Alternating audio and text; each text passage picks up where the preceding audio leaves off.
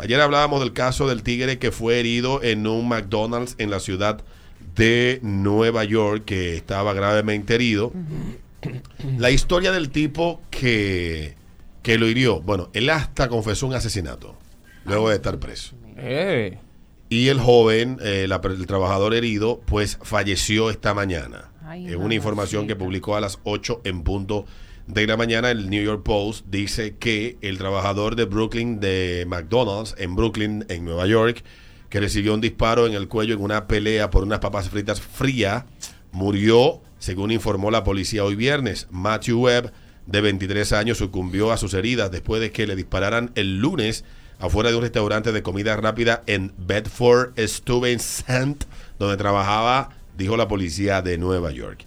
El ataque ha sido considerado ya un homicidio, dijo la, fu- la fuerza de seguridad de la ciudad el viernes temprano. Michael Morgan, de 20 años, ya ha sido acusado de intento de asesinato y posesión criminal de un arma de fuego cargada por dispararle a este individuo que falleció esta mañana, enojado porque le sirvieron papas fritas frías a su madre.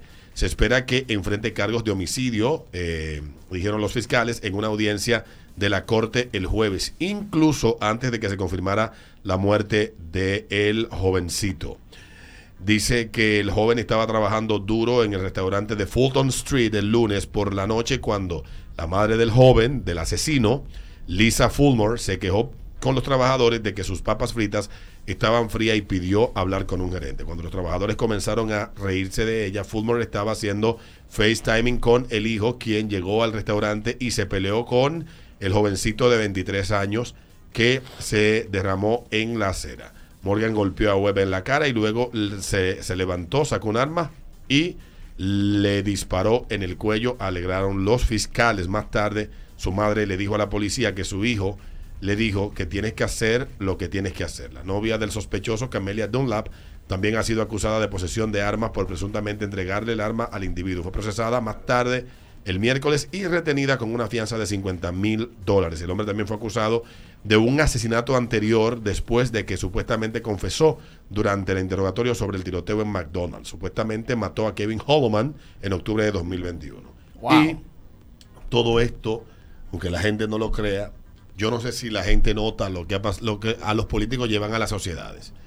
Estados Unidos tiene muchísimos problemas, pero los políticos a veces toman decisiones que terminan afectando supuestamente para beneficiar a un grupo y terminan afectando a, a la mayoría de la gente. Cuando se dio la muerte de George Floyd, mucha gente pidió que le quitaran fondos de financiamiento a la policía porque la policía estaba perfilando a los negros de manera injusta y muchos negros estaban muriendo. Fueron narrativas que se instalaron, ni los negros son los que más mueren a manos de la policía, ni la policía es tan letal para los negros. 8 de cada muerte, 8 de cada 10 de cada 10 muertes de negros en Estados Unidos es a manos de otros negros. Y son los que encabezan la lista de todos los delitos violentos en Estados Unidos. Algo anda mal con ese grupo en Estados Unidos por alguna razón, no creo que sea por ser negros, pero algo anda mal con ellos porque andan de muy mal humor, siempre desafiando la autoridad e irrespetando a los demás, y por alguna razón ellos se comportan de esta manera. Es un fenómeno interesante, posiblemente digno de estudio, y que pone en evidencia cómo los políticos irresponsables terminan eh, convirtiendo en instrumento político a personas y estas personas terminan convirtiéndose luego en un problema para todos. Eso es lo que ha pasado en Estados Unidos, lamentablemente. Siempre que pasa una situación de este tipo, uno no tiene ni siquiera que averiguar mucho.